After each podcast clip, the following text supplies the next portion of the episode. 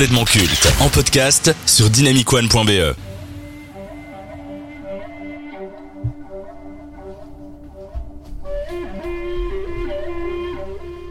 Quand George Lucas a vendu Star Wars et son studio à Disney pour la modique somme de 4 milliards de dollars, on se demandait qui pourrait succéder au créateur de cet univers. Qui aurait les épaules assez larges pour donner suite à cette saga aussi riche que complexe. Car il ne faut pas oublier les fans qui sont extrêmement critiques et exigeants.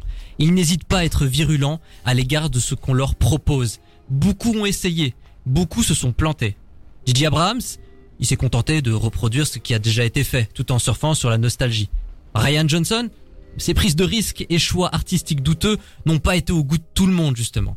John Favreau, sa vision de Star Wars dans The Mandalorian avait séduit une partie du public, mais le soufflet est vite retombé avec le temps. Depuis quelques années, un homme fait débat au sein de la communauté, car il est à l'origine d'une des séries les plus populaires et appréciées par les fans de Clone Wars. À la fois superviseur, réalisateur et scénariste, il est parvenu à conquérir la communauté par ses idées et son amour de la saga. Depuis que Lucasfilm s'est mis à créer des séries pour Disney+, il est tout naturel que la direction lui ait donné plus de responsabilités et de projets. Rebels, The Mandalorian, The Bad Batch, Ahsoka. En le voyant prendre de l'ampleur, les fans se disent et si c'était lui, le successeur de Lucas? Mais dans le même temps, certains redoutent que son statut de fan puisse nuire à la franchise. Un espoir pour certains, une menace pour d'autres, il ne fait nul doute qu'au vu du succès des dernières productions, il sera un homme important dans le processus créatif chez Star Wars. Comptez sur lui dans les prochaines années, il faudra. Alors, Dave Filoni, génie ou escroc? Lucas, je te laisse euh, commencer. Alors, ben, c'est un peu compliqué parce que le petit Dave là, il s'est retrouvé avec euh, un puzzle dans les mains et euh, il a dû construire avec ça.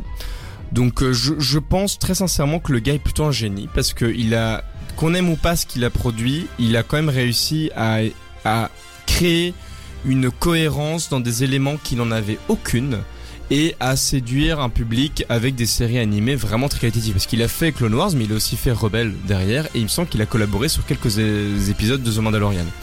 Donc le gars a réussi à euh, d'un champ de bataille, il a planté des graines et a fait pousser des trucs quoi. Donc à ce niveau-là, c'est louable. Ben encore une fois, euh, comme euh, pour toute l'émission, j'ai l'impression, je rejoins un peu Lucas. C'est Dave c'est quelqu'un qui a su émanciper déjà quelque chose qui était déjà émancipé.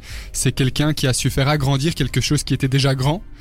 Donc, euh, et c'est aussi quelqu'un qui a su inaugurer, parce que si je dis pas de bêtises, faire d'une franchise euh, si importante qu'est Star Wars et, la, et justement la, transformer en dessin animé euh, dit c'est quand même quelque chose d'assez impressionnant, c'est quand même quelque chose qu'on n'a pas souvent vu, et euh, c'est quelque chose de révolutionnaire, je pense, et beaucoup de personnes prendront, euh, prendront de plus en plus son exemple. Je vais dire escroc. Je vous avoue que ces séries-là, etc., ce qu'il a sorti après tous ces films, ça me convainc pas du tout.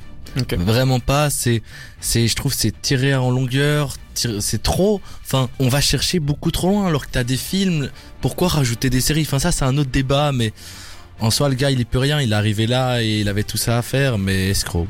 T'es pas le seul à le penser parce qu'il y en a beaucoup, notamment depuis la diffusion de Ahsoka, qui disent que Filoni est une fraude, c'est un enfant, que tout ce qui l'intéresse c'est le symbolisme, c'est le lore. Alors, est-ce que tu pourrais expliquer ce qu'est le lore aux auditeurs?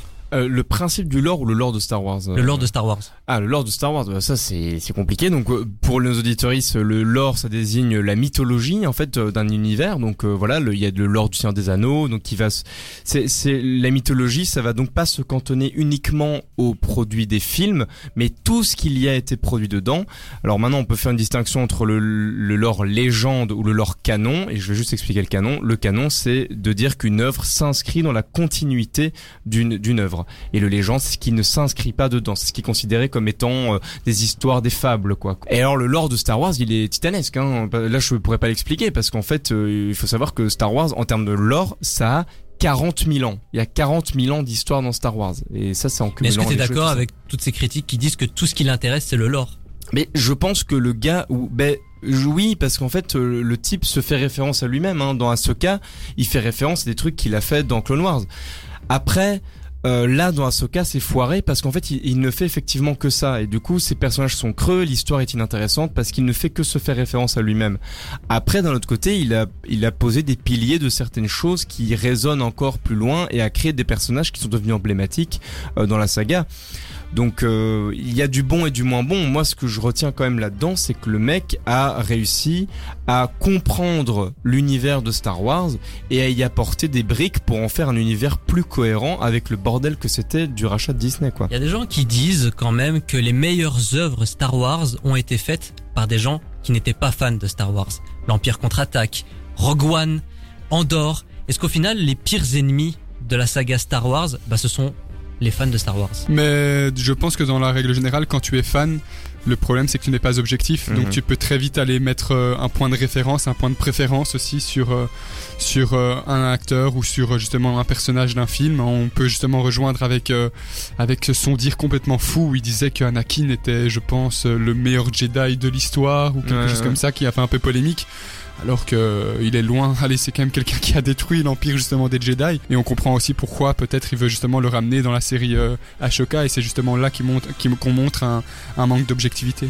Est-ce que Dave Filoni est un nom qui va compter dans les années à venir? Franchement, je pense pas. Quand tu vois, ok, le gars a sorti des séries, euh, Mandalorian, c'est pas mal, et les de Boba Fett, ça va aussi, je trouve.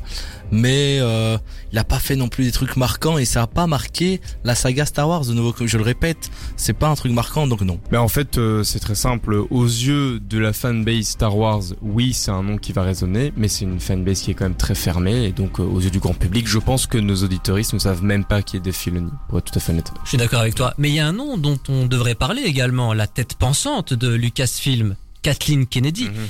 Quelle est sa part de responsabilité dans les projets qui sortent aujourd'hui Est-ce que c'est elle aussi une sorte de Dave Filoni au final? Ben, en gros, était- donc Kennedy, c'est la, la personne qui a été placée un peu PDG de euh, Lucasfilm et qui a repris euh, la direction des, des futures sorties et qui a donc un œil un peu sur chaque projet pour euh, euh, voir comment ça va plaire au public et, et les valider ou ne pas les valider. Euh, moi, mon avis là-dessus, c'est que c'est quand même plutôt une businesswoman, on en avait parlé en off, euh, et que du coup, elle répond à des impératifs qui sont plus euh, capitalistiques que créatifs. Et donc, euh, je pense que elle, euh, elle a un peu détruit Star Wars parce qu'elle a validé la, la postologie et, la manière de la conduire. Mais c'est parce que c'est une personne qui n'a pas de regard sur l'aspect créatif, quoi. Et pour vous, après ce débat, Dave Filoni est un génie ou un escroc? Faites-le nous savoir sur dynamicone.be et sur nos réseaux sociaux.